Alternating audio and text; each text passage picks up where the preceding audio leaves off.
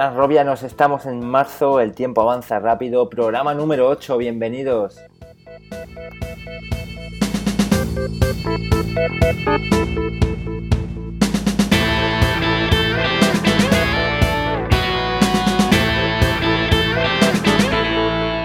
Hola Harold, ¿qué tal?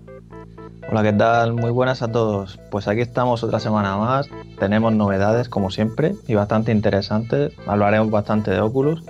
Y en nuestra charla de hoy tenemos a Treyu, forero inicial de los primeros que se registraron en, Real Virtual. Y con él pues tendremos una charla interesante sobre 3Deva, su última carcasa para tablets. También le preguntaremos si su andador sigue vivo, que yo creo que nuestros foreros, ese post eh, causó furor. El mítico, mítico Big Walk. Efectivamente, así que no se pierdan este programa porque promete.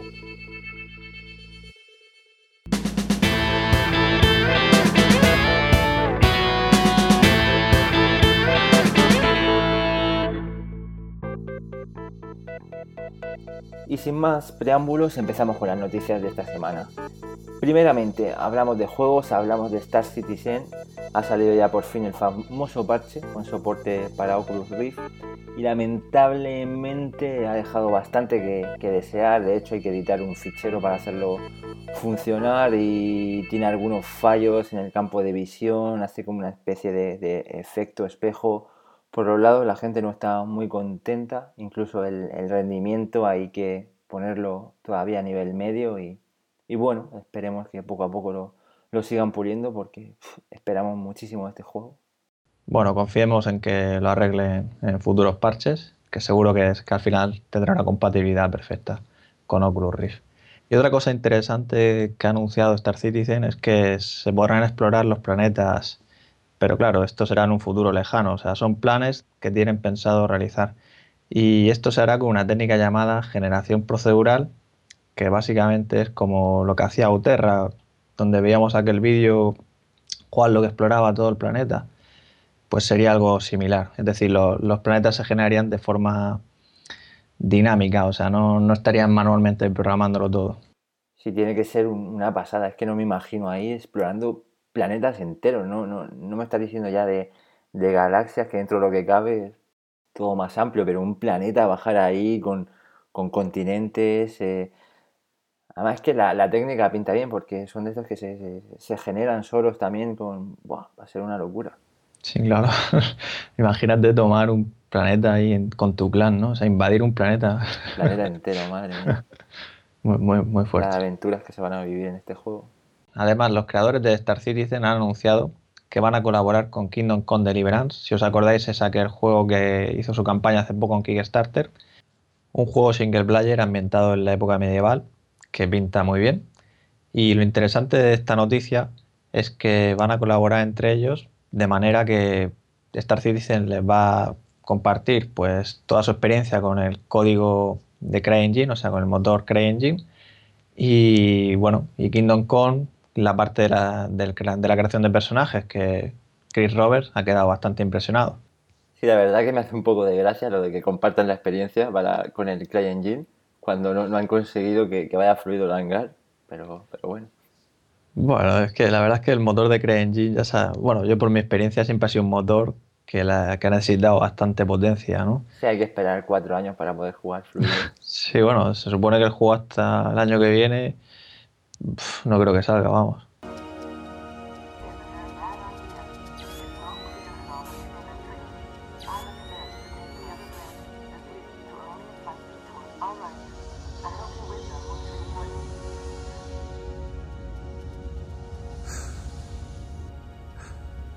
Now that you're here, come on. I'll show you something that you won't see anywhere else. Something I won't show to anyone else. Something you'll never forget. Come me. Share my dream.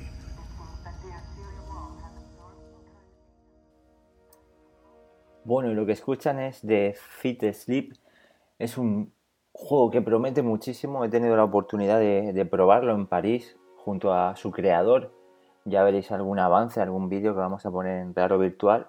Y es un juego basado en CryEngine y está muy chulo porque se basa un poco en la película de un viaje alucinante de 1966 y puedes viajar a través del, del cerebro de la persona y vas a intentar curarlo.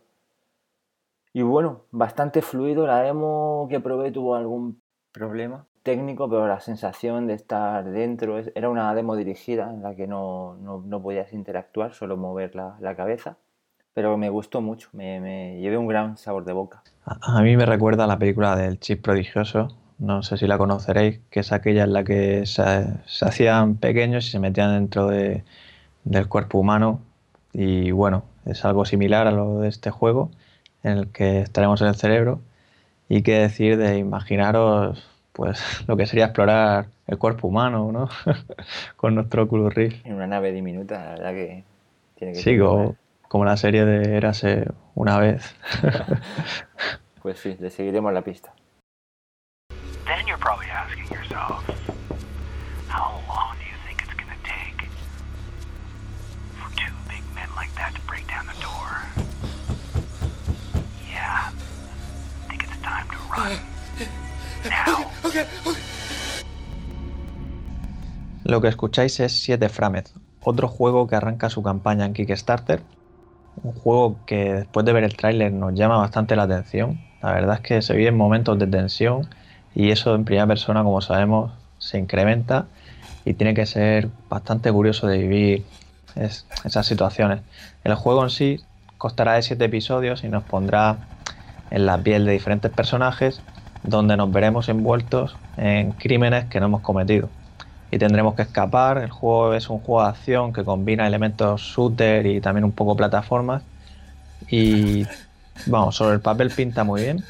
De hecho, todos los robianos que han visto el tráiler lo han comentado. Y el objetivo de la campaña son 225.000 dólares canadienses y su fecha de fin es el 17 de marzo. Eh, como siempre decimos, nos parece un poco elevado, pero quién sabe. Hemos visto casos excepcionales.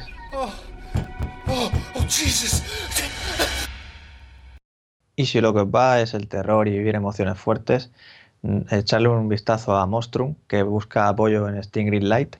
Y la verdad es que la dinámica del juego pinta interesante. Se trata de escapar en, un barco de un enemigo que nos persigue, un monstruo, ¿no? Y bueno, los escenarios se irán generando dinámicamente, cada vez que juguemos no será el mismo escenario, o sea, si nos matan se acaba.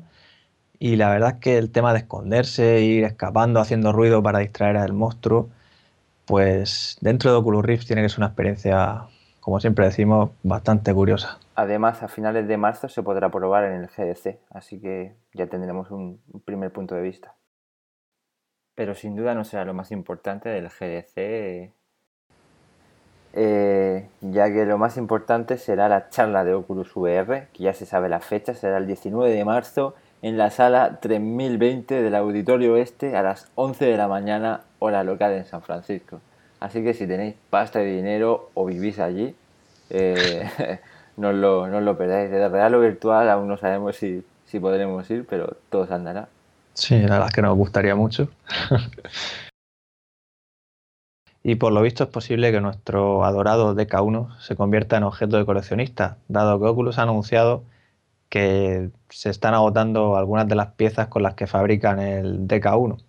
Así que guardadlo y no lo perdáis porque ya de hecho ni se, ni se manda a algunos países. Y del DK1 al DK2, nuevas noticias, nuevos rumores. Sí, por lo visto hay una persona conocida como The Sonic Retard en Reddit ha dicho que el DK2 podría salir antes de lo, de lo, que pensamos. Es decir, que la versión comercial estaría tal y como se pensaba inicialmente para Navidad este año.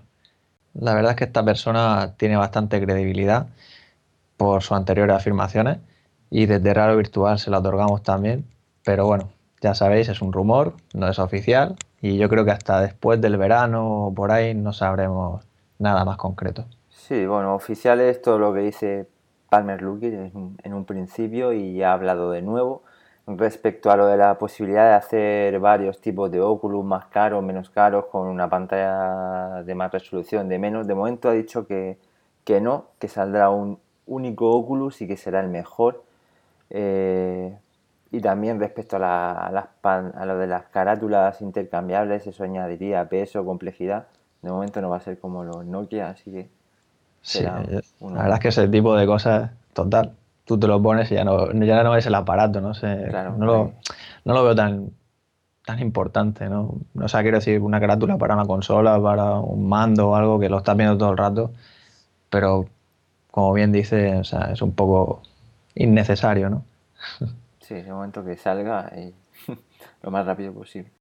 Por otro lado, Palmer también ha comentado sobre la cámara que se utilizó con el prototipo de Crystal Cove.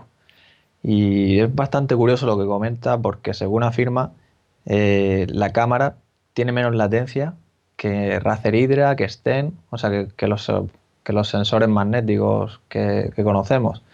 Y esto dice que es importante porque, claro, con Crystal Cove, al tener mayor calidad la pantalla, la latencia es inferior, pues ahí sí que se puede llegar a apreciar pues la, latencia en sí, ¿no? Del sensor de, posicionamiento. Así que al final me parece que, vamos a tener cámara, sí o sí.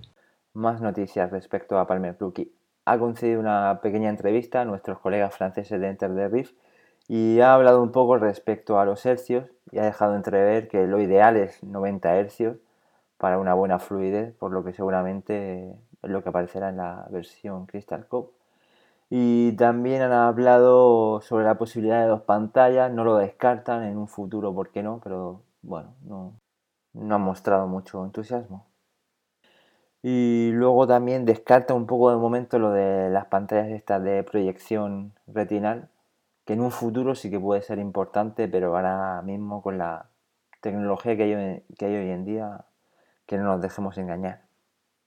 Sí, y otra cosa interesante también, que es el confort del casco, que también Palmer comenta que en la versión final es posible que evolucione el sistema de sujeción. Yo creo que esto, aunque parezca mentira, es muy importante, ¿no? Porque si te sientes incómodo o lo que sea con el casco, puede ser que no triunfe como producto, es decir, que no logre todas las ventas que, que se espera de él, a no ser que seas un entusiasta de verdad y te da igual un poco sentirte incómodo, ¿no?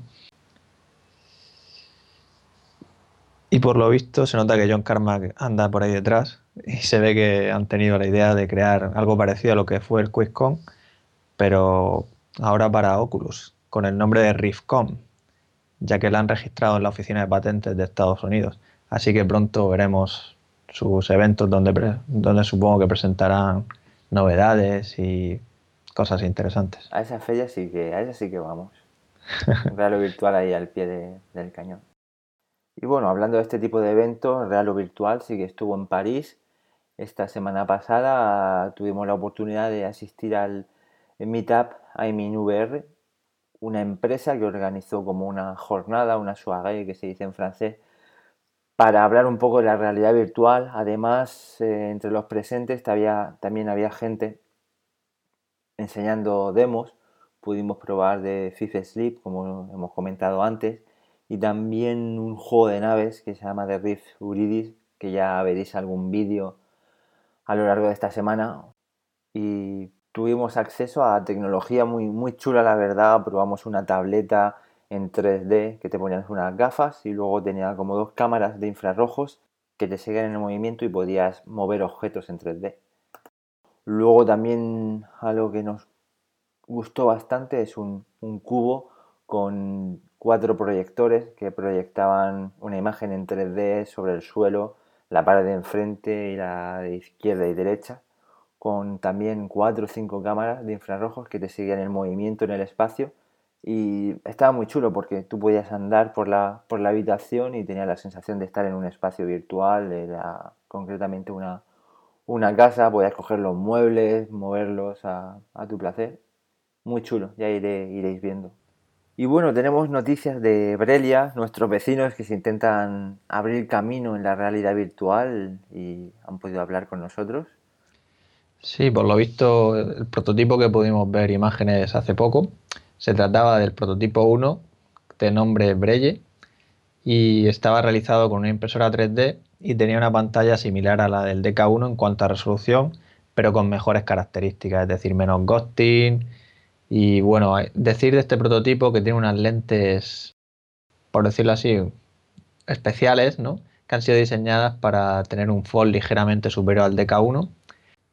Además, este prototipo permite el ajuste de la distancia interpupilar, similar a como se hace con Durovis Dive. Actualmente Brelia se encuentra en fabricación del prototipo 2, que será mucho mejor que el prototipo 1 con ajustes en la óptica y mucho más reducido. Y para la versión comercial, la que sería el prototipo número 3, se espera que tenga una pantalla de 1080p. Y bueno, la cosa no queda ahí. Además, Brelia planea sacar una carcasa y una versión para, digamos, para un segmento más profesional, que sería lo que se denomina el Brelia Retina, que incorporaría dos pantallas cada una de 1080p, similar a como el prototipo de Valve. Y bueno, la verdad es que tiene que ser bastante interesante probarlo. Y una novedad, a diferencia del tracking de Oculus Rift, es que Brelia utiliza un sistema inercial similar a los que utilizan en PrioVR. Y bueno, han dejado claro que no quieren competir con, con Oculus Rift, pero bueno, gracias al software, por ejemplo, que planea Valve, quién sabe si, no podremos jugar con, este tipo de dispositivo porque las características pintan bastante bien. Y nada, en cuanto que tengamos la oportunidad de, probarlo, estaremos encantados de hacer un análisis. Y PVR se ha, se ha, financiado, ha conseguido la financiación de una manera muy rápida en esta segunda campaña. Y bueno, hemos podido ver novedades de cómo funciona, de los stretch goals nuevos que ofrece. Y bueno, la verdad es que este sistema como sabemos, pinta muy bien. Y una de las demos, por ejemplo, esa de los zombies, yo me imagino ahí pegándoles patadas o cualquier cosa. Y también han anunciado hace poco que si llegaban a 215.000 o 200 y pico mil dólares, habría una demo de balón prisionero en la que tendríamos que esquivar, pues bueno, como consiste el juego, esquivar balones. Ya ves, si sale el juego del balón prisionero, me lo compro yo rápidamente.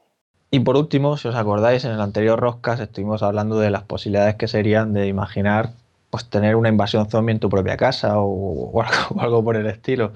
Pues al parecer Google tiene un nuevo proyecto llamado Tango que nos permite realizar un escaneo, un mapa 3D topográfico de, nuestro entorno. Y esto, pues bien, como sabemos, posibilidades pues bestiales. Como he dicho, la invasión zombie en tu casa o, o yo qué sé, que tiene muchas posibilidades. Sí, ya ves, o el desembarco ahí en tu salón, un demonio ahí por la ventana. La verdad que grandes posibilidades.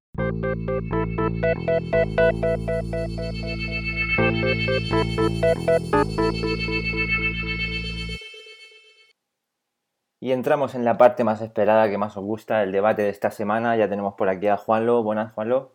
Hola, ¿qué tal? Muy buenas, Robianos. Estamos de vuelta después de mi ausencia en, el Rockcast anterior y nada, con muchas ganas de, hablar con Dragos y, que nos hable de, sus dispositivos. Efectivamente, gran invitado el de hoy, Dragos Atreyu, fiel seguidor de Raro Virtual desde el principio, un gran manita de la realidad virtual y, bueno, ya está por aquí. Buenas, ¿qué tal, Dragos? Hola, buenas, ¿qué tal? Muy buenas.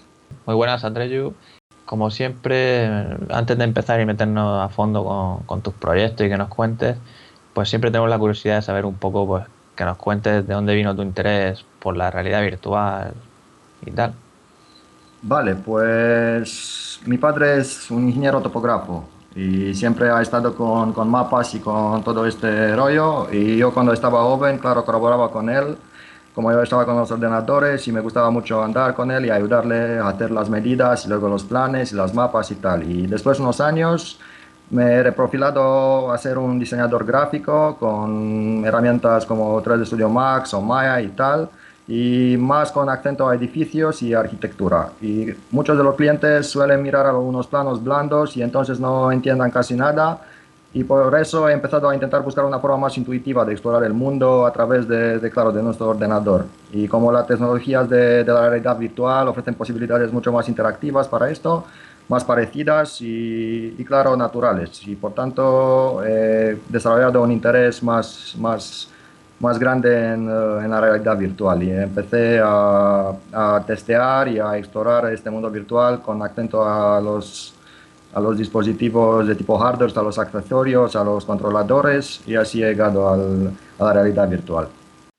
Muy interesante. ¿Y cómo fue tu, tu primera experiencia con la realidad virtual? ¿Qué es lo primero que, que pudiste probar? Pues yo entonces estaba todavía en, eh, en Rumanía, he llegado a España solo en 2008 con un contrato en HP y en Rumanía no sé si, bueno, no creo que sabéis, eh, la gente joven siempre está muy aficionada con la tecnología y siempre quiere tener lo último en tecnología en los gadgets.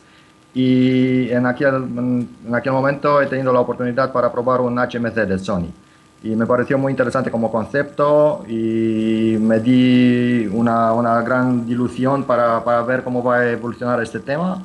Y me he pensado en el momento cuando apareció el Rift a comprarlo.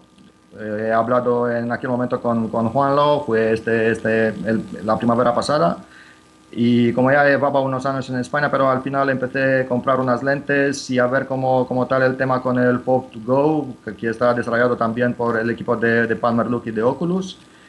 Y claro, cuando, cuando empecé a fabricarlo, me di cuenta que a pesar de sus limitaciones, me pareció una experiencia con más presencia que el HMC anterior de, de Sony. Sí, y esta el- fue mi primera experiencia con un, con un, con un visor profesional, digamos.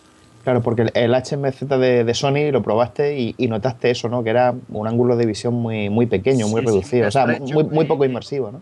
Claro, no te das cuenta casi de nada, no tiene el FV de, de, de Oculus y de, de los visores profesionales. Pero bueno, para tener una idea y para darte cuenta de lo que significa la, la realidad virtual, creo que fue un, un buen, un buen start con, con, con, el, con el HMC. Pero claro, también muy caro y no creo que fue una situación de monopolio por parte de Sony, que probablemente ellos eran los únicos en ese momento que tenían un, una- un- un visor profesional y se, se aprovecharon de, de este producto por un par de años. Pero luego cuando apareció el Rift, claro, se cambió todo. Entonces no, no llegaste a comprar el, el Oculus, ¿no? O sea, digamos que te metiste a crearte tu, a hacer tus pruebas, como has dicho. Sí, exactamente, porque me, me he pensado que, claro, si la tecnología y el concepto están así, pones un, un sistema óptica, óptico y una- unos lentes y normalmente si haces todo bien deberías llegar a la misma experiencia que con un, que con un Oculus. Claro, a pesar de sus diferencias, que como los chicos Creo que el Palmer, he oído por, algún, por alguna noticia o algún foro, él tenía antes de desarrollar el Oculus Rift, tenía la, la más grande colección de, de visores eh, del mundo.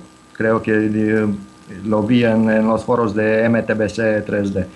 Y como, como todo era puesto en, en esos foros, pues entonces me pensé que no, no puede ser una, un problema tan grande para, para hacer exactamente lo mismo, con la diferencia de- del sistema de los sensores, que ellos utilizan, como bien sabéis, uno mucho más fi- complicado y, bueno, claro, con, con menor latencia, con respecto a diferencia de, de- de los demás, pero en relación con el sistema óptica y con eh, los materiales, se puede fabricar uno mucho más parecido sin, sin tener que invertir eh, en, eh, en el Oculus mismo.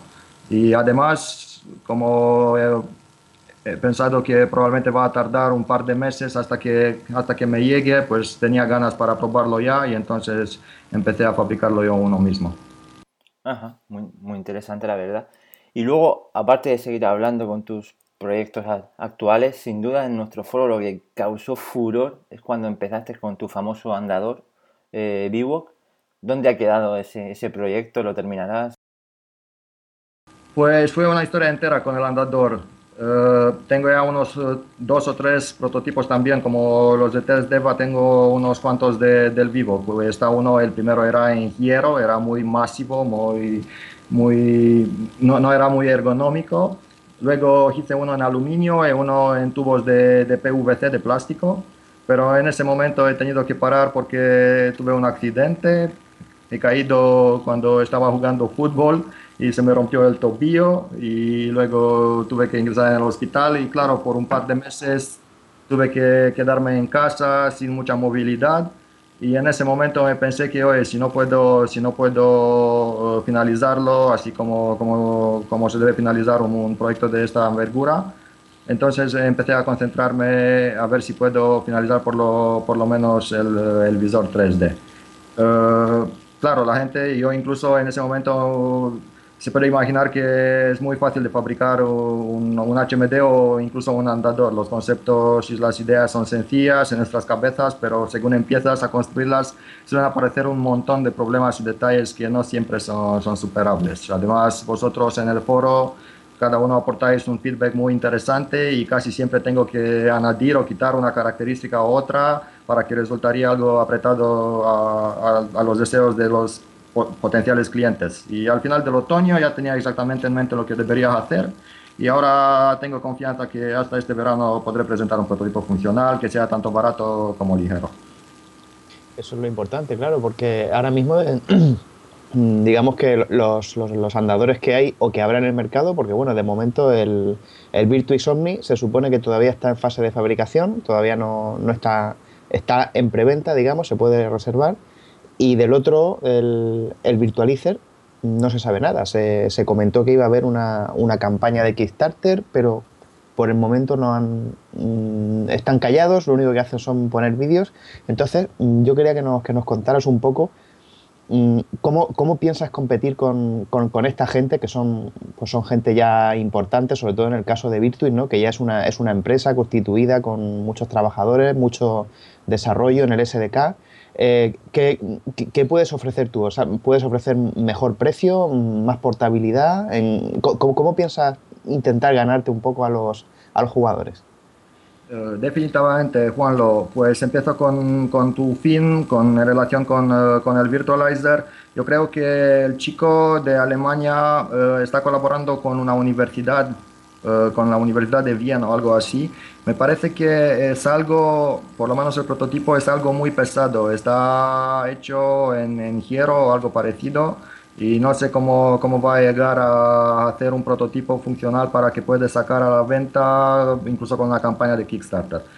Bueno, uh, de, de, de, de los Virtuix y Cyberit en, comparación con el, con el Vivo. A mí me gusta creer que siempre he tenido mucho respeto a la competencia y en relación con el equipo y con el número de, de, los miembros en cada, en cada proyecto, yo soy solo en esto, ¿no? dispongo de los usos materiales y humanos, claro que aprovechen los de, los de Virtuix y de Cyberit, pero al principio los dos creo que eran solos también, los dos, los dos chicos Jan de, de, de Virtuix sí. y, y, este de, de Virtualizer.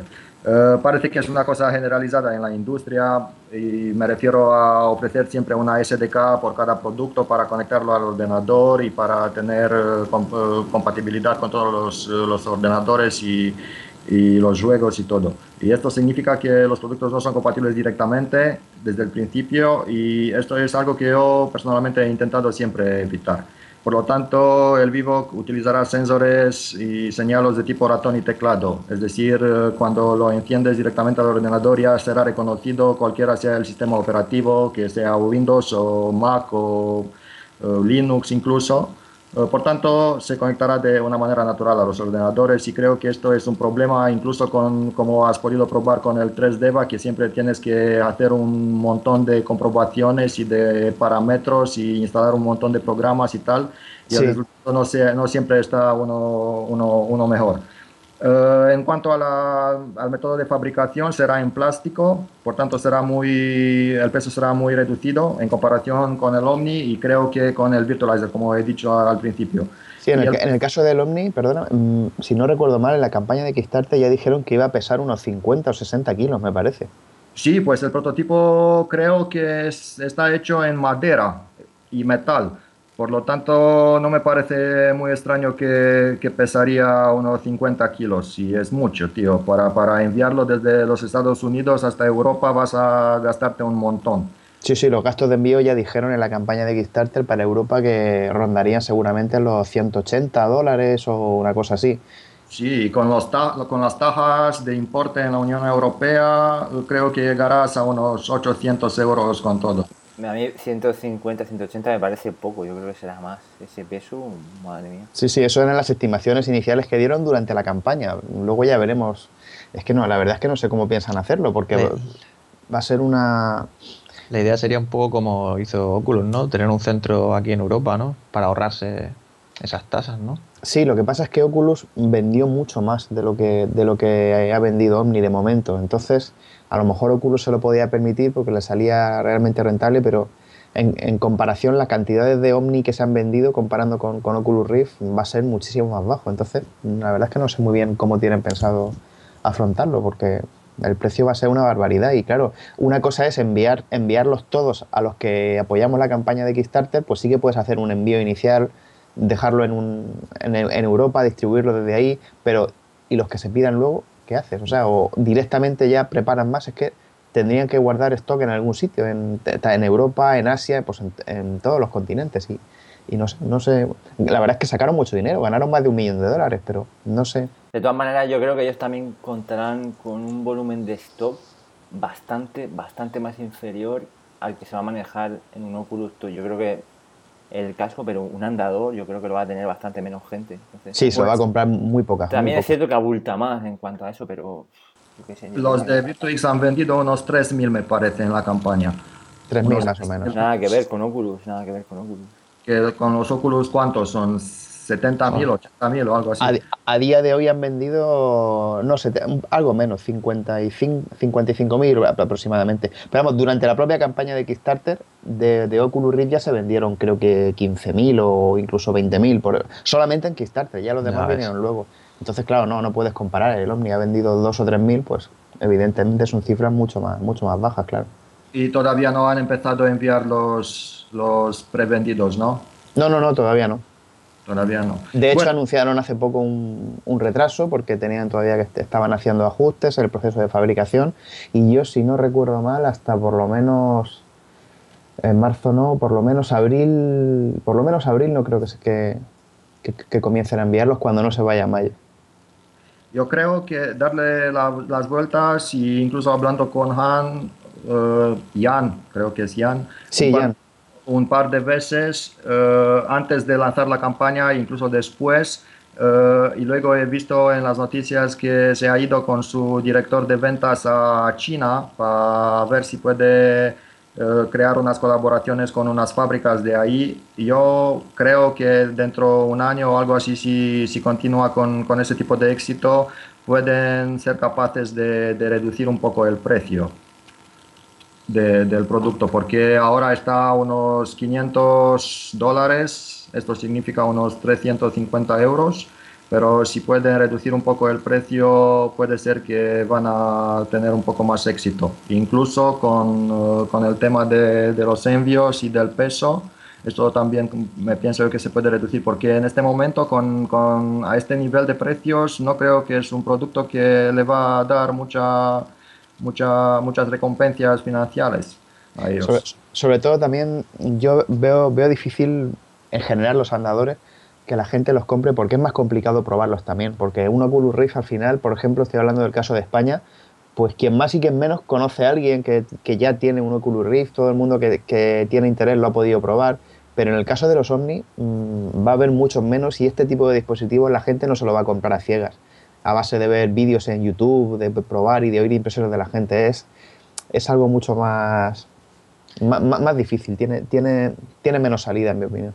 Absolutamente, y claro, con el Oculus, como dices tú, Juan, lo puedes salir en la calle, incluso con, el, con un portátil, y puedes probarlo y, y enseñarlo a la gente, y así se nace la curiosidad nativa de, de cada uno, pero con un, con un peso de 50 kilos no puedes de, de tal manera, ¿sabes? Sí, sí, está muy Y no- complicado. ¿No por tanto- también? Por tanto, Bueno. yo creo que, que el Vivoc eh, a mi precios de, de coste en este momento creo que será un precio de venta de unos 200 pavos por el internet. 200. Pues Sí. Esto Pues- significa que en Europa por lo menos llegaría, yo que sé, a unos 250 como mucho. Y el peso será alrededor de 10 kilos con todo.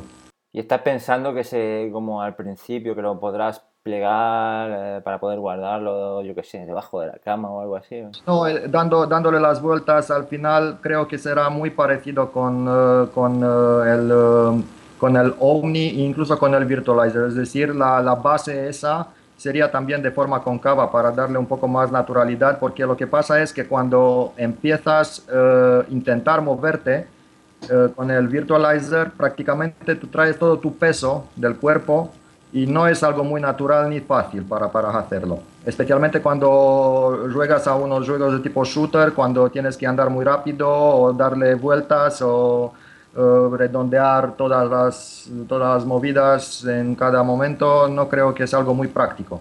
Por Sí, tanto, es- Es, es una, es- es una de las cosas, perdona Dragos, una de las cosas que, que quería comentar precisamente del, ahora que has comentado lo de la, lo de la base cóncava, es que yo en, lo- en los vídeos de Virtualizer me gusta mucho con el concepto del andador, la posibilidad de tanto de sentarte como de agacharte, cosa que en el Omni no se puede, sentarte sí, pero agacharte no.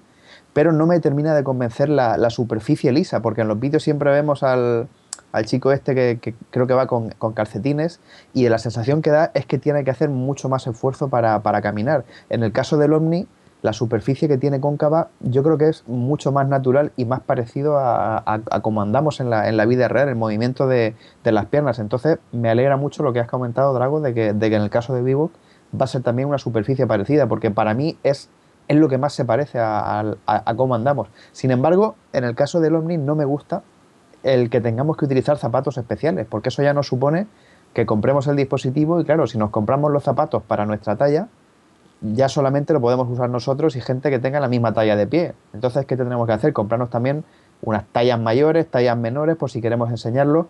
¿Qué tienes pensado tú para, para a, la, a la hora de caminar? ¿Algún tipo de superficie deslizante? Creo que en su momento nos hablaste algo de una especie de rodamientos parecido a los, a los patines. No sé si sigues pensando lo mismo ahora.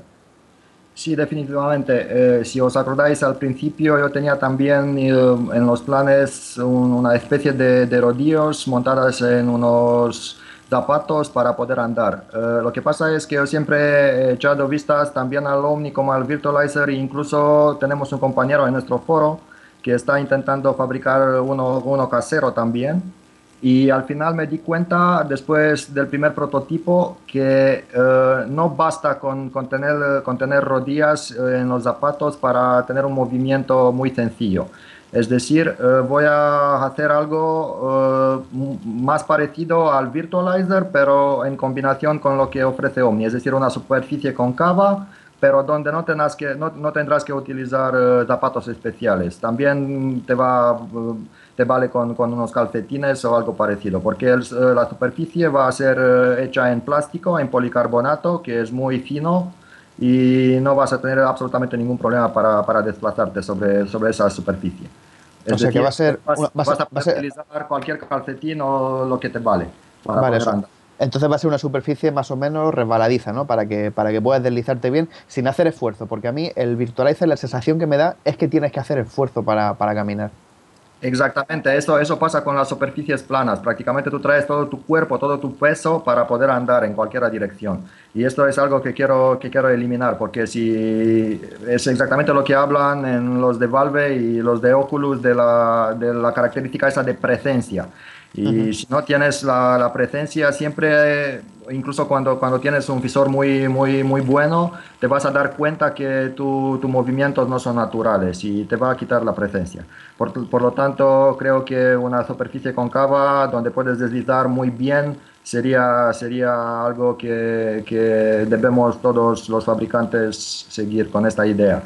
Y luego, en relación con lo que dices tú, Juanlo, con la posibilidad de agacharte, eh, se puede ver que incluso Virtualizer como, como el Omni utiliza una especie de cinturones y esto Sí. yo lo tengo grabado en el sentido que vas, voy a eliminarla completamente. Eh, es decir, vas a tener un- una especie de, de- de círculo de plástico donde puedes meterte, bueno, claro, sin ningún diseño, diseño o algo más intuitivo, no, no sé si os dais cuenta, para- pero prácticamente es como un ovalo o un, un redondo de plástico donde puedes entrar, te lo fijas eh, alrededor de tu cuerpo y esto te, te este, este círculo te queda, te queda fijado en el sitio y te puedes meter en cualquier dirección sin tener que ponerte los cinturones y todo, toda esta especie de, de materiales para que, para que puedas desplazarte. Y claro que con cinturones y con todo te lo tienes que poner no solo alrededor de, de tu cuerpo, sino dentro de las pies y, es algo muy, muy, no, es muy confortable para, para utilizar. Pero ese círculo que habla será ajustable para que no se caiga, es una persona más voluminosa, más grande, más pequeña.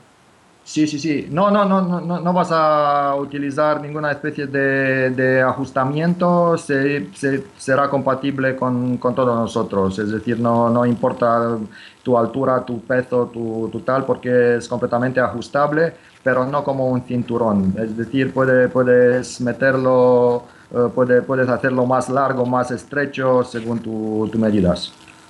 ¿Y, y tienes, tienes claro ya si si vas a buscar otra vez mm, para el tema de, de Biwok, del andador, una campaña de crowdfunding o vas a buscar financiación privada? ¿Lo, tienes, ¿Lo tienes ya claro o todavía tienes que pensarlo un poco más? Es exactamente lo que me pasó con, con el 3D. Uh, hacer los prototipos es algo muy sencillo. Una vez que tienes una impresora 3D y tienes un poco de, de posibilidades para hacer los modelos en 3D para proyectarlas. Luego para hacer el prototipo no es algo muy, muy complicado y tampoco es uh, gastoso.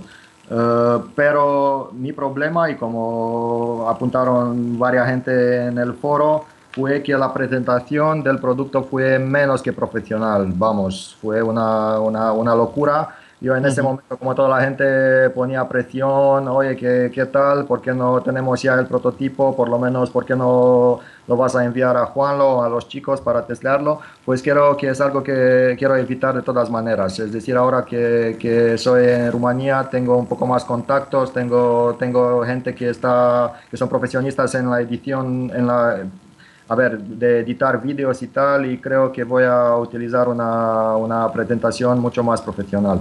Claro, e, e, es, muy importante, aunque parece una tontería que uno piensa que simplemente mostrando un buen producto ya llega a la gente, pero fíjate, por ejemplo, recuerdas el vídeo de presentación de, del Virtuis Omni, ¿verdad? Sí, sí. Claro, pues un vídeo así. Bueno, claro. Claro, un vídeo muy bueno, o sea, es que te, lo venden, simplemente ves ese vídeo y ya te dan, quieres comprarlo, lo, necesitas, ves a, ves a Jan jugando, cómo se mueve, cómo tal, entonces vas, digamos que entonces tu idea es eso, buscar un poco más de un vídeo que, que te ayuden profesionales ¿no? a montar lo que es el vídeo de presentación. Es algo, que cuando te metes en esta industria tienes que darte cuenta desde el principio, porque puede ser que todos somos ingenieros o fabricantes del mejor mm, tamaño, pero cuando, cuando llegamos a las campañas tenemos que ser también eh, gente de, de, ventas, ¿sabes? el, marketing es, es, muy, es, muy, importante. Sí, el marketing es muy importante porque puedes tener el mejor producto del mercado, pero si la gente no se da cuenta o ni lo sabe que existe, claro, no lo, puede, no lo podrás vender. Y si no lo podrás vender, pues ya está, te quedas con vender uno, unos cuantas y luego tienes que parar. Por cierto, eh, ¿no crees que el tema de que Oculus se quiera centrar en esta primera versión comercial, en lo de jugar sentado, ¿no crees que afecta bueno, a todo el tema este de los andadores?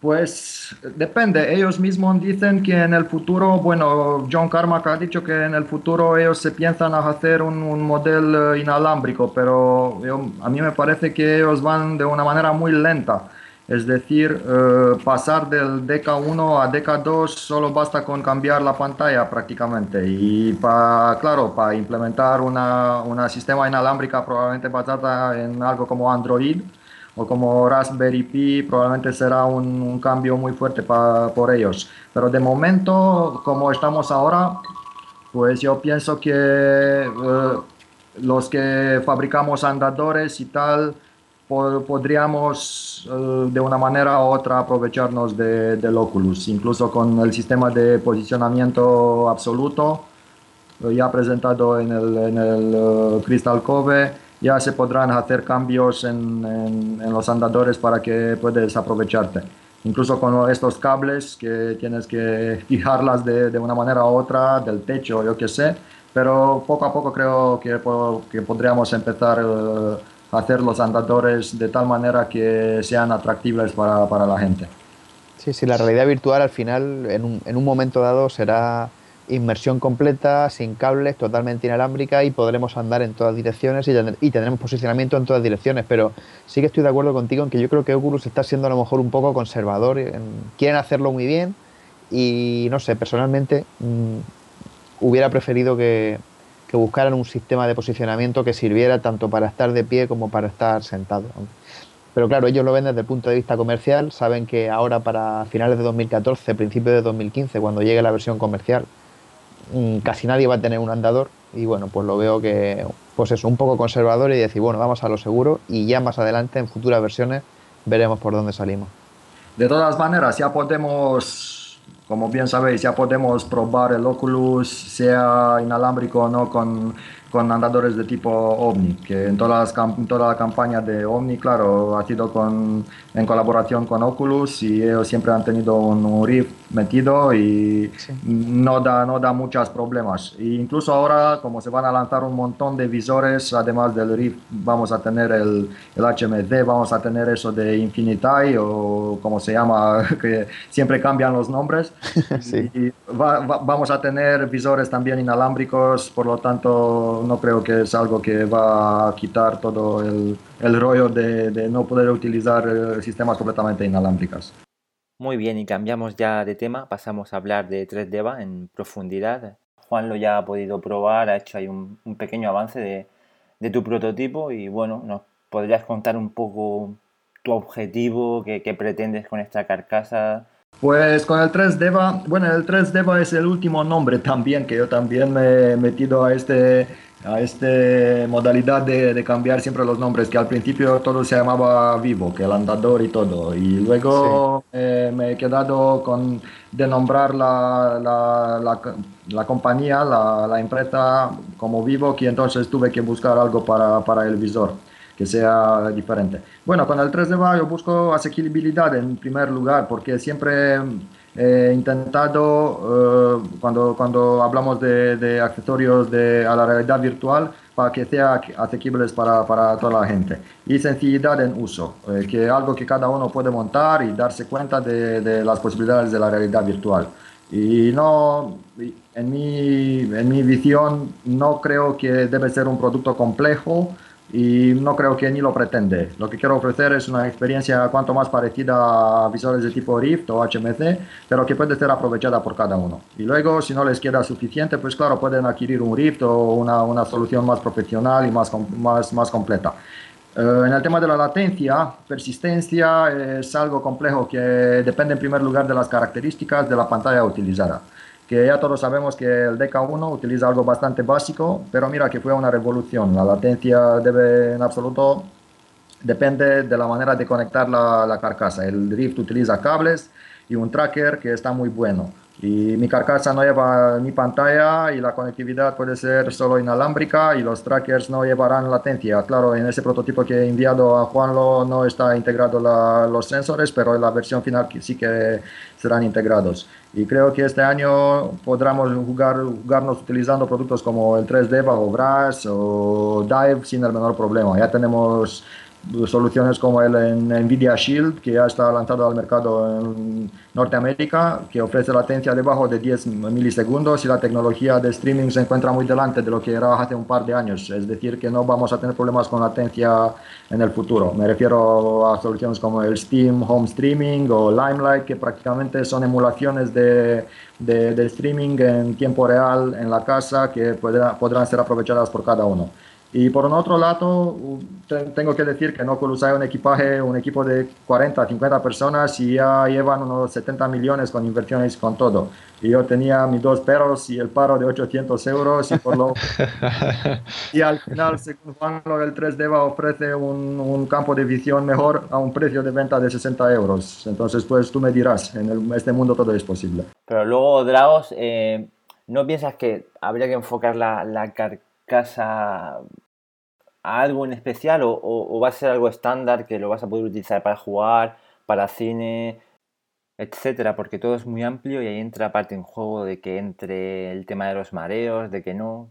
¿No habrá problemas a la hora de enfocar? Pues el problema con enfocar es como, he, como en la solución después de la, del review de Juanlo, el problema con las pantallas de, de 7 pulgadas como son los de tablets es que prácticamente hay un conjunto, hay tus ojos por un lado, luego hay las lentes y luego hay la pantalla. Normalmente la pantalla en todos los sistemas de tipo estéreo 3D son, eh, son dos partes iguales. Y eh, para que puedas enfocar perfectamente, normalmente las lentes tienen que ser exactamente enfrente de las dos mitades de la pantalla. Eh, como nosotros todos tenemos una distancia interpupilar de más o menos 6.5, Normalmente el doble de esto va a ser unos 13 centímetros y las pantallas de 7 pulgadas son más, son a unos 15. Por lo tanto, nuestros ojos no son eh, alineados directamente a los centros de, la pantalla y por lo tanto tenemos que divergir en cuanto nos, nos miramos eh, utilizando este tipo de, de, cascos y de adaptores. Y esto va a provocar mareos directamente. Y la única solución es, por un lado, eh, utilizar una especie de, parámetros que solo los, eh, los desarrolladores del, del, software pueden hacerlo para que los shaders eh, vienen directamente enfrente de, nuestras, eh, de, nuestra, de nuestros ojos para no tener mareos. Este es, así, lo puedes, así puedes clavar eh, la manera de enfocar sin, sin hacer ningún ajuste. Por lo tanto, normalmente en, en una situación ideal, una pantalla uh, ideal será una de 5.9 uh, o 6 pulgadas. Uh, es decir, ni de tablets ni de teléfonos móviles, de tablets, más o menos. Sí, que el, el, Note, el, Note, 3 que es con el que, con el que he hecho yo, hice las pruebas de, sí es, es, es, más o menos perfecto para este tipo de experiencias. es el tamaño ideal, sí. Perdona, Dragos, es que creo que lo que se refería Alejandro con la pregunta no era de cómo puedes enfocar tú con los ojos, sino te estaba preguntando que, que la carcasa 3D va, que si buscabas pues una gran inmersión como intenta producir Oculus Rift, o más bien te centras en algo como podría ser lo que hace Brace, que es algo intermedio, ¿no? De cara más bien a los mareos, que cómo lo, lo ves. Eh, normalmente los mareos y este tipo de experiencias eh, también dependen del sistema de sensores que utilizas. Si, si tienes un sistema de sensores que no, que no bueno, que, tiene casi cero latencia, pues entonces la experiencia y la, eh, el sentimiento de, de, presencia va a ser mejor. En, en, el 3D va, como en el prototipo ya no llevaba los sensores, pues entonces dependía exclusivamente de, de, de, las características técnicas del tablet o del teléfono que estás utilizando. Por un otro lado, también eh, tenemos el factor de, del campo de visión y creo que esto ya está a unos, a unos parámetros buenos, digo yo, que según el, eh, el review de Juan lo dice que es, mm, es un poco más grande que el de, del Rift yo qué sé, creo que al final eh, la, el tipo de experiencia va a variar directamente con, con, con con las posibilidades de cada uno de, aumentar la, la, conectividad hasta que llega a un nivel de latencia mínimo. Y entonces en conjunto con, con, eh, con, el ángulo de visión que ofrece la pantalla que vas a utilizar, eh, creo que esto va, va a variar en, en plena dirección hacia lo que ofrece ahora el Rift más que eh, los que utilizan el Bryce o, Dive. Otra pregunta, Drago, es que después de estar probando 3D durante unos días y bueno, también lo que he podido probar con, con el Durovis Dive y, mi tablet, mi, mi Fablet, mi, Note 3, es el tema del, del, software en, en, Android concretamente, porque parece que, claro, en el caso de Oculus en el, en el PC, eh, ya todos los juegos y las experiencias diseñadas para Oculus ya mm, producen una, una, deformación de imagen para contrarrestar el efecto de las lentes y, y, que nosotros lo veamos perfecto por pantalla. Pero claro, en el caso del, de Android concretamente, eso no existe. El, el SDK que hay de, de, Durovis, que creo que ahora por ahora es el único que, que, que proporciona un SDK para los desarrolladores, no tiene en cuenta datos de tamaño de lentes, separación, distancia interpupilar, con lo cual todas las experiencias que, he probado yo, tanto con Durovis Dive como con, con 3D la deformación de la imagen estaba ahí. Entonces yo pienso que, es necesario que, al igual que ocurre con Oculus Rift, en Android tendría que haber algo parecido, una especie de, panel de configuración en el cual digas el dispositivo, cómo es, cómo son las lentes y que pueda ya deformar el software para que lo veamos perfecto, porque ahora mismo el gran talón de Aquiles que hay en Android es ese, que no hay, no hay deformación de la imagen, con lo cual, bueno, pues yo estoy acostumbrado, yo ya no me mareo ya con nada, pero sí que entiendo que puede haber otra, otra gente que en cuanto mueva la cabeza un poco a los lados y le llegue el efecto de ojo de buey, pues le pegue un, le pegue un viaje y, se marea enseguida. Entonces, no sé, tú me comentaste que estabas en contacto también con los, con los con Stefan de, de, Durovis para ver si podían meter más posibilidades de configuración. ¿Nos, ¿nos puedes comentar algo de, todo esto? Sí, he enviado un par de correos a todos, no solo a Stefan, también hay otros desarrolladores en, eh, el mercado de Android que salen con juegos, pero todas son hechas utilizando el SDK de Durovis. Eh, en absoluto, que, que, tienen que tener en cuenta estos desarrolladores de software, que el conjunto de hardware y software tiene que ser muy bien ajustado y equilibrado, ¿sabes? Para, para tener una buena experiencia. Que existen juegos que ofrecen la posibilidad de ajustar a los shaders y el eh, IPD de manera nativa. Estos son en este momento solo en el ordenador utilizando el PC. Y yo creo que cada uno de los fabricantes, en teoría y en práctica, quiere llegar a una situación de más o menos de monopolio. Y esto yo no lo veo bien, porque como sabéis, Palmer ha dicho en Reddit que son interesados que el SDK suyos y los juegos serán compatibles con el Rift en el primer lugar y luego los demás se quedarán más o menos por fuera. Y el Burovis acepta pantallas de 5 pulgadas de manera exclusiva, según la respuesta de, de Stefan en mi correo. Eh, y esto, claro, no me parece una, una, manera de hacer, de hacer las cuentas muy buena. Por otro lado, existen motores gráficos, no sé si sabéis, como CryEngine y Unity, que prácticamente ofrecen la posibilidad de desarrollo nativo estereoscópico. Es decir, no tienes que, que implementarlo de una forma diferente, y por lo cual, si se pueden desarrollar juegos utilizando este tipo de tecnologías, cada uno podrá utilizar sus dispositivos móviles sin el menor problema, incluso que sean 3DEVA o Brace o tal es solo una cuestión de tiempo hasta que llegaremos a, la realidad virtual compatible que sea out of the box, plug and play directamente cuando, cuando instalas tu, tu, visor ya puedes probar los juegos y todo. Valve también trabaja en una SDK universal para juegos con 3D integrado y claro, yo creo que con el tiempo vamos a tener en cada juego de, de este tipo unos, unos, parámetros para poder, para poder ajustar los, los, shaders para que toda la gente se pueda aprovechar del visor. Porque si no, eh, vamos a quedarnos con, con, tres o cuatro fabricantes que cada uno utiliza su propio estándar y, la historia nos dice que este tipo de situaciones nunca han llegado, no, no han llegado bien, han caído. Que yo, efectivamente, es, lo que quería comentar, porque me parece que ya la, industria está lo suficientemente madura, ya mm, tenemos ya muchas experiencias de, distintos dispositivos y estándar que se han ido creando a lo, largo, a lo largo del tiempo. Me viene a la cabeza, por ejemplo, las primeras tarjetas aceleradoras 3D, las 3D FX Voodoo, que llegaron con su estándar propio, el Glide, que después terminó desapareciendo en favor de Direct3D y OpenGL, que eran más universales. Pasó lo mismo también con tarjetas de sonido dedicadas, en principio la Gravis Ultrasound, las tarjetas de, basadas en Aureal, el, A3D, que fue otro estándar cerrado, que terminó muriendo. Lo mismo pasó con el EAX, la aceleración por hardware de audio, terminó muriendo.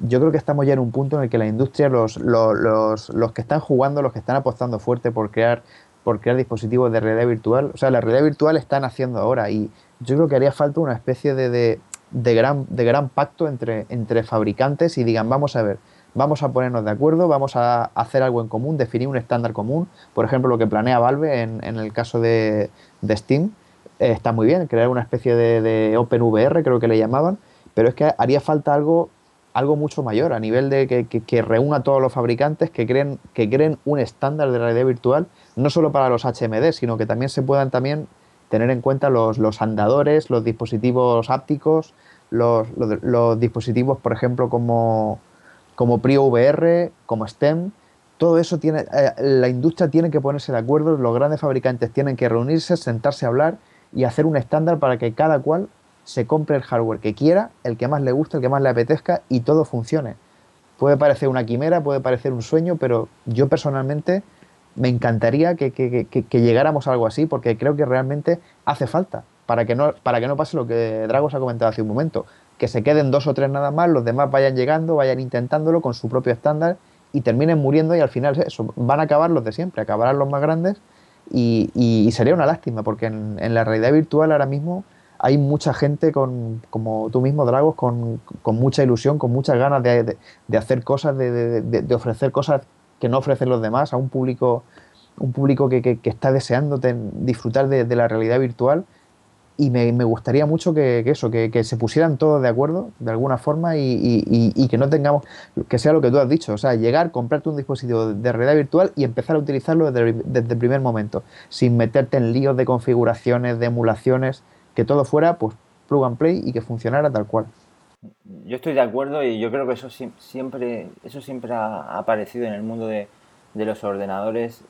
Las compañías al principio intentan apostar por, por su estándar, por su producto, pero al final todo se va unificando, igual que al principio la guerra de entre eh, VHS y los beta, luego el Blu-ray y el HD-DVD. Al final siempre, siempre llega uno y, y esto, esto es igual, acaba de arrancar la realidad virtual Claro, y se va a estandarizar, yo- se debe yo- estandarizar.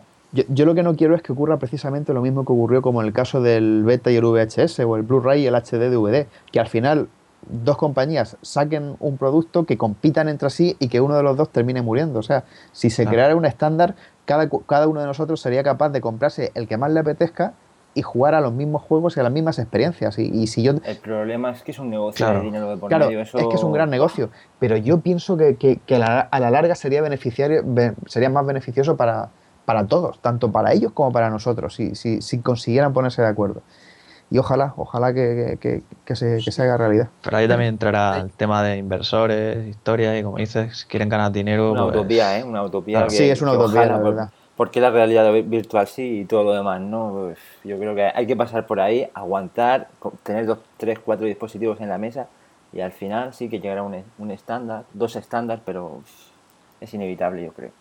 Efectivamente, y cuando más tienes en cuenta que prácticamente no son unos cambios mayores, como ya tenemos todos los motores gráficos, es una cosa muy muy sencilla para implementar la, la modificación de los shaders para que pueden ser un poco más a la izquierda o a la derecha con 2 o 3 milímetros. Es algo que pueden implementar sin el menor problema, pero como ha dicho Juan al principio, claro, nos acordamos todos como, como pasó con el Voodoo y han sacado el Voodoo 2 y luego el Voodoo Banshee y luego dentro de un año ha aparecido Nvidia con la Riva y dentro de dos años ya han comprado a 3D Fix y ya está. Es decir que eh, si intentan estas situaciones de monopolio no van a salir bien en el primer lugar por ellos mismos, van a, van a, van a desaparecer, así como es. Cuando intentas esforzar a la gente que, que compra tu producto sabiendo desde el principio que no va a ser compatible con todos los, eh, con todos los requisitos que tienes tú en tu casa, pues no es, una, no es un camino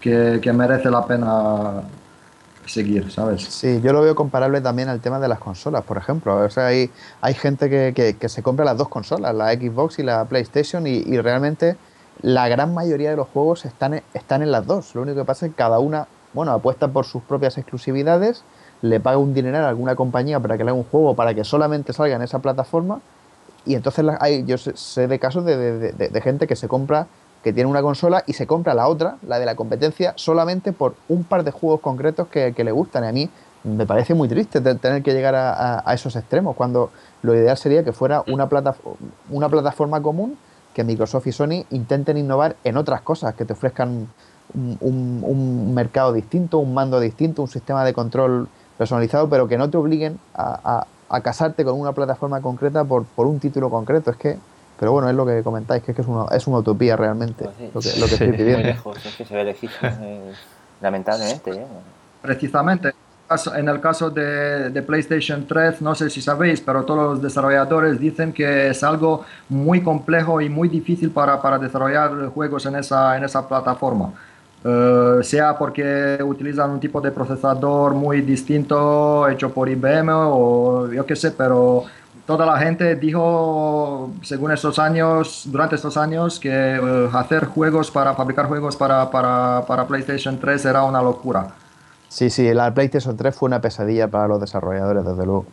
Pero eso ya cambia con las nuevas. O sea, ya las dos tienen la misma arquitectura, dos con lo cual no, no debería ser. Sí, sí, la- las nuevas consolas son PCs. Son dos ordenadores. malos de hace tres años, pero son, son- Sí, sí, pero son PCs, efectivamente. Y una pregunta, Dragos, que quería hacerte sobre 3D, porque ya comentaste que estabas planeando hacer una versión para, para 6 pulgadas, para phablets. Entonces, eh, ¿qué tendríamos? Dos dispositivos, uno que, es, que sería el 3D actual, el que tuve la ocasión de probar el otro día, para 7 pulgadas y otra versión distinta para 6. ¿O tienes pensado unificarlos los dos de alguna forma, con algún adaptador ajustable? ¿Qué, qué- qué- qué tienes pensado? Pues serán dos al final, porque después de tu, de tu review y de los problemas que has tenido con, con utilizar una tablet, eh, pues he empezado a pensarme hacer una también para, para móviles. Lo que pasa es que, como he dicho antes, una pantalla ideal tiene 5.5 o 6 pulgadas y esto es algo que no, ni los móviles ni los tablets van a tener en el, en el futuro. Y por tanto, para la versión de, para los móviles utilizaré unos lentes más focalizadas, es decir, con un aumento de, de, de 6, ahora estoy con el 5, y un diámetro un poco más reducido, probablemente unos 40-42 milímetros, muy parecido con las lentes de, de Oculus Rift. ¿Por qué? Para poder focalizar directamente en las pantallas más pequeñas. Y esto, claro, resultará en más detalles, pero también en un, en un, uh, en un FOV mayor porque no vas a tener la necesidad de ajustar los, los shaders en, en software. Y como un conjunto el peso será reducido también, claro, y de esta manera vamos a llegar a un conjunto carcasa teléfono de más o menos 300 gramos, que es un poco menos de lo que ofrecen ahora eh, los, de, los de Oculus Rift. Sí, porque en, el caso de, de, de 3D, de la versión que he probado yo, la verdad es que junto con el tablet que, que nos dejó nuestro compañero Alberto, que por cierto le doy una vez más las gracias, eh, pesaba más de 500 gramos. Y claro, eso ya es, es mucho para una utilización prolongada. Sí, el problema con los tablets es el peso, porque a- a- además del- del- de la pantalla también tienes los circuitos, todo, todo lo que hay, la placa de base y tal, y estos añaden a la- al peso. Normalmente en el caso de Oculus Rift ellos tienen solo la pantalla y los sensores, que son muy pequeños y muy, muy ligeros, y luego eh, la carcasa es algo que viene por separado, pero no llegan a unos tres, no sé cuánto, cuánto pesa un Rift, unos 340 o algo así, ¿no? El Rift, no, algo menos, creo que pesa unos 280 gramos más o menos. Pues fíjate que solo el HDX pesa unos 300. Tanto no sé cuál, qué, qué nivel de cómo, cómo será a tu cara después una, una utilización prolongada de dos o tres horas. ¿Cómo será tu cara? Yo, yo, yo con, el, con el Oculus Rift, por ejemplo, sí que he llegado a estar 4 y 5 horas seguidas y, y perfectamente. O sea, ni, ni, no, ni no noto que lo llevo en la cabeza. O sea, a mí me, yo estoy, me siento muy, muy cómodo con, con, con Oculus Rift. Me gusta mucho cómo han diseñado la, tanto lo bien que encaja en la cara como la espuma que va alrededor. La verdad es que yo est- estoy muy contento. hasta 300, 350 gramos yo creo que es viable. Ya acercarte a medio kilo, eso ya es... Tienes que tener un cuello Fernando Alonso ahí. Sí, sí, sí, vas a tener problemas con el cuello con ese peso. Pero bueno, y, y- y lo- por eso me estoy pensando también, eh, pero os comentaré un poco más tarde, a hacer también un, un- algo muy parecido al Rift, es decir, un visor completo. Ah, sí, lo- el otro día lo pusiste en el foro, ¿no? Que estabas pensando la posibilidad de, de- de montar una pantalla, montar unos sensores y, y conectarlo al PC tal, pues, tal cual, igual que un Oculus Rift. Sí, sí, será con una pantalla de 6, eh, claro, HD, HD, eh, sensores, los sensores incluidos y la posibilidad de elegir también, que ojo, que será, creo que será muy, muy interesante para, para toda la gente, que podrá, podrás elegir ser inalámbrico o con cable. Hombre, sí, eso y- está muy bien. Sí, voy a implementar algo en conjunto con una especie de placa de base de tipo Raspberry Pi o Odroid, que será también incluso una aplicación de tipo Limelight o Splashtop desde, desde el principio. Es decir, que si quieres eh, sentarte enfrente del ordenador, puedes enchufar directamente el cable de HDMI o si no, le das, le ejecutas la aplicación inalámbrica y ya está. Y todo esto a un precio estimado de más o menos 200 euros, es decir, más barato que el Oculus Rift. Pinta bien, pinta bien. Vale, pues hemos visto que estás con 3Deva, el tema de Bigwos, que también lo quieres volver a revivir, ¿no? Eh, ¿Y sabes o tienes en mente ya algunas fechas? ¿Nos puedes contar un poco? Pues normalmente en la campaña he dicho que será el mes de abril. Y sigo con este, con este pensamiento. Es decir, creo que hasta los finales de abril va a ser completa la, la versión de, de, los tablets. Eh, voy a montar un pequeño, una pequeña tienda online para, para esto en eh, el www3deva.com y además en www.vivo.com, pero tengo que, que, limpiarlo un poco porque exactamente como la presentación, los sitios, yo soy ingeniero de diseño y de sistemas, no soy, no soy ni desarrollador de páginas web ni nada, pero intento finalizarlas y luego la versión uh, para móviles que voy a enviaros el prototipo según lo termino, probablemente al final de este mes para, para, para testearlo. Y luego, claro, finalizar el Vivo antes del verano y salir con una campaña como ha dicho, como ha dicho Juanlo. Y de este visor completo con, con pantalla de 6 probablemente este verano. Estos son mis planes de momento. Pero los interesados, los que han comprado en preventa la, versión de tablets de, de 3Deva, que es Alberto, un otro chico de España y un par más de, de Rumanía y claro, además Juanlo. Yo creo que no voy, no voy a hacer más retrasos y al final, a la mitad o a los, finales de abril voy a poder uh, enviar directamente las versiones finales a cada uno, sea que son de móviles o de, o de tablets. Sí, que, que, podamos elegir, ¿no? Una versión para móviles o para sí, tablet. Sí, sin problemas, de color y todo. Perfecto.